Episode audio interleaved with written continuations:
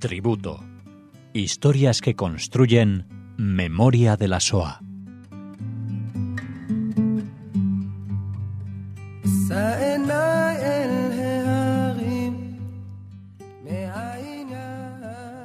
Bienvenidos oyentes de Radio Sefarad, estamos con ustedes una semana más aquí en Tributo, el programa que nos trae a esta casa Cecilia Levitt. ¿Qué tal?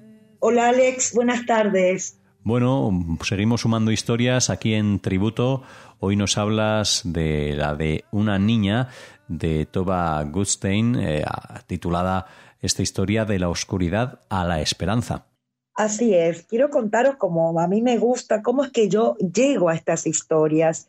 Contarles que en el mes de abril, cuando se celebra el Día del Holocausto, Yom HaShoah, en, eh, en Yad Vashem, que es el sitio oficial para el recuerdo del Holocausto, se realiza, se lleva a cabo una ceremonia de encendido de eh, antorchas. Y esta mm, señora, este personaje que hoy voy a contar, Toba Gutstein, encendió una de las antorchas.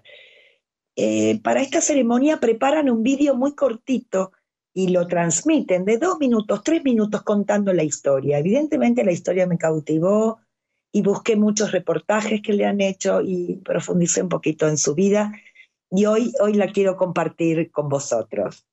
Bueno, contaros que Toba nació en Varsovia en 1933. Su padre se llamaba Seinbel y su madre Malka, Mania en Yiddish. Toba es la hija del medio, tiene una hermana apenas un año mayor que ella y un hermano pequeño, un bebé de apenas cuatro meses. En su familia se habla el yiddish. E, es una familia tradicionalista que conserva estas costumbres judías dentro del hogar. La familia vive en la calle Nishka 9, en una zona en la que más tarde se convertiría en parte del gueto de Varsovia. Cuando estalla la guerra, el primero de septiembre de 1939, Toba tiene seis años la Alemania nazi, bueno, invade Polonia y a las pocas semanas ya el ejército polaco se rinde y los nazis entran en Varsovia y rápidamente se, ejecutan medidas antijudías muy severas para toda la población eh, judía. Estas, primero, fueron obligados a llevar brazaletes de color azul y blanco con la estrella de David. Mm, también se toman medidas de carácter económico y un poco el resultado era la pérdida del sustento para la mayoría de los judíos. Y el 16 de noviembre de 1940 los judíos de Varsovia fueron encerrados en el gueto. Como dato importante, los habitantes eh, judíos comprendían un tercio de la población de la ciudad, con lo cual ahora 450.000 judíos fueron confinados allí al gueto, eh, rodeados de un muro, un muro que fueron forzados a, construir. Eh, con esto lo que entendemos es que los judíos fueron aislados del mundo exterior. Dentro del gueto la vida era muy dura, hambre, enfermedad, hacinamiento, muerte, este gueto, el de Varsovia, fue el más grande de Europa durante la Segunda Guerra Mundial. La familia de Toba ingresa al gueto y su padre es reclutado por la fuerza a realizar trabajos forzados. Allí viven, bueno, hacinados seis o siete personas en cada habitación. Su padre nunca regresó al gueto y se desconoce eh, su, su paradero. Ahora Toba sus hermanos y su madre se encuentran solos en el gueto. Las raciones de, alimento constituían no más del 10% de lo que un ser humano requiere eh, en la vida diaria. Y fijaros que desde la ventana de su casa, Toba ve a los soldados alemanes disparar a hombres y a mujeres jóvenes todos los días. Inclusive su madre cuelga una sábana blanca en la ventana para que los niños no, no vieran el horror. La madre de Toba no puede amamantar a su bebé y le da de comer un pan, pan disuelto en agua. Es Toba que con siete años comienza a cuidar y a proveer el sustento a su familia. Toba sale del gueto por las alcantarillas a pedir comida a los polacos, a pesar del riesgo, a pesar de las amenazas, bueno, con entregarla a los alemanes. A veces eh, Toba recogía comida de los campos y se ataba una cuerda alrededor de la cintura, se llenaba la ropa de comida y regresaba al gueto por las alcantarillas. A veces los alemanes se paraban en la tapa de las alcantarillas y ella no podía salir. Con esto entendemos una infancia absolutamente ¿no? desgarrada, difícil. Inclusive cuando crece los zapatos le quedan pequeños, ella se envuelve trapos en, en sus pies. En el verano del 42 ya comienzan las deportaciones masivas al campo de exterminio de Treblinka.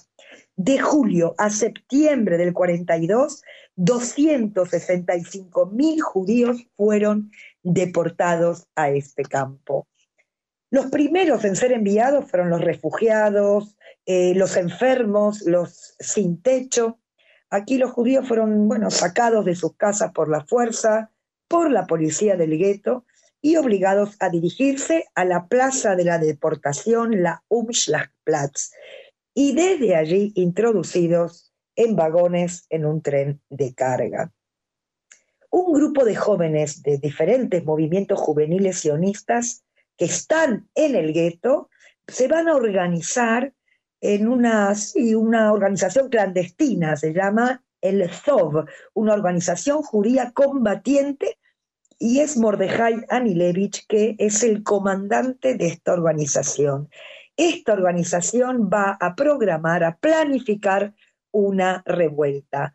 Es una mm, revuelta muy arriesgada, pero es una revuelta armada.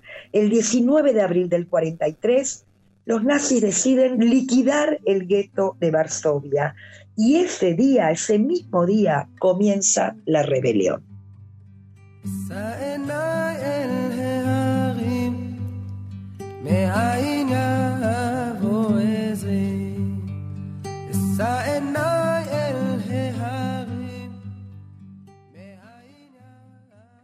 Cuando estalla el levantamiento del gueto de Varsovia, Toba se encuentra fuera del gueto en busca de alimentos. Y cuando quiere regresar al gueto, ve que el cielo del gueto estaba rojo el gueto ardía en llamas. Ella corre de regreso, él logra entrar, llega hasta su casa, la encuentra destruida, no encuentra a su madre ni a sus hermanos y comienza a seguir a un grupo de personas que huían.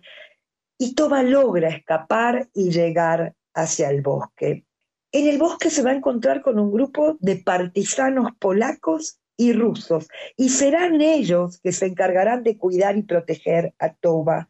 Se van a encargar de alimentarla, de vestirla con, con abrigo o con botas que incautaban a los soldados alemanes o que a veces robaban, ¿no? Simplemente de los tendederos.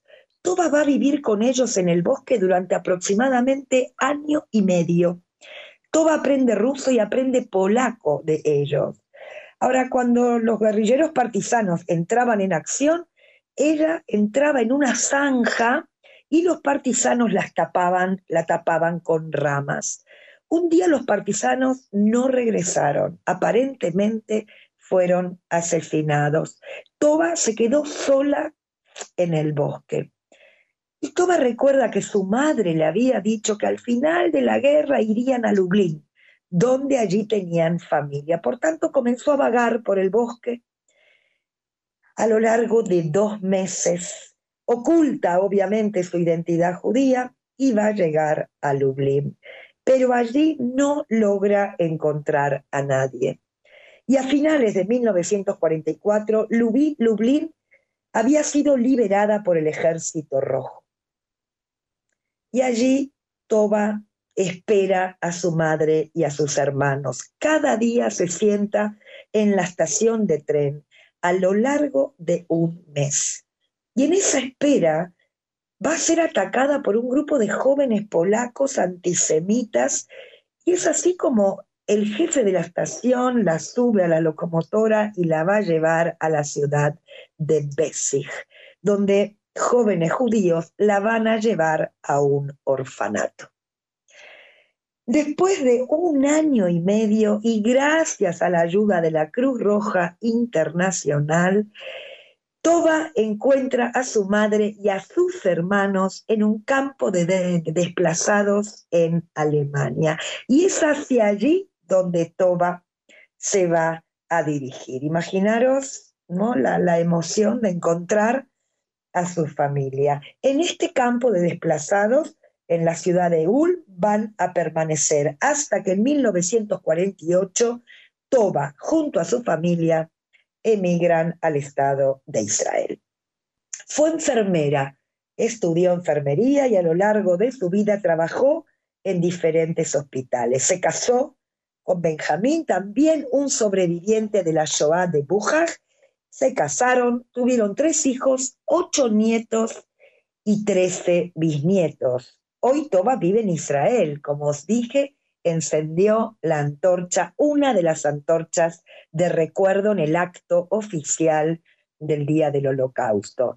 Un dato para mí interesante que Toba cuenta que hasta sus 80 años no habló del tema, nunca, hasta que uno de los nietos em, abre ¿no? su corazón y ella comienza a contar. A partir, o sea, es decir, los últimos 10 años, Toba es muy activa, da testimonio para el Tzal, para el ejército israelí, viaja a Auschwitz, cuenta su historia. Para ir cerrando, bueno, quiero una reflexión final. Yo creo que de esta historia hay varios temas que a mí, por lo menos, me, me encienden una luz. La primera, los niños de la Shoah, esta, esta infancia herida, ¿no? Como digo, una palabra herida, estos niños que quedan huérfanos, que quedan sus padres. Me pienso en Toba sola en el bosque. Y, esto, bueno, eh, obvio que rompe, de alguna manera quiebra ¿no? el corazón, pero cómo diferentes organizaciones se ocuparon de salvar, de rescatar, de cuidar a estos niños. Otro tema para mí importante es los roles eh, de la familia, cómo se alteran, es decir, en el gueto es la niña la que se ocupa del sustento de su familia. No es como hoy en día mamá, papá, ¿no? Nosotros los padres, los mayores, nos ocupamos del sustento de nuestros hijos. Aquí en época de guerra, en época, de caos, se altera, ¿sí? se altera los roles. Em, y luego la profesión que ella estudia, ¿no? que se convierte en enfermera. Y muchos sobrevivientes de la Shoah han estudiado enfermería, qué interesante, ¿no? Para cuidar, para salvar, curar el cuerpo, lo físico, pero seguramente también el alma. Con esto me despido, un abrazo y, gracias. Muy bien, pues gracias a ti, como siempre, Cecilia, y a los oyentes por escucharnos aquí en este tributo en el que les dejamos ahora con una canción.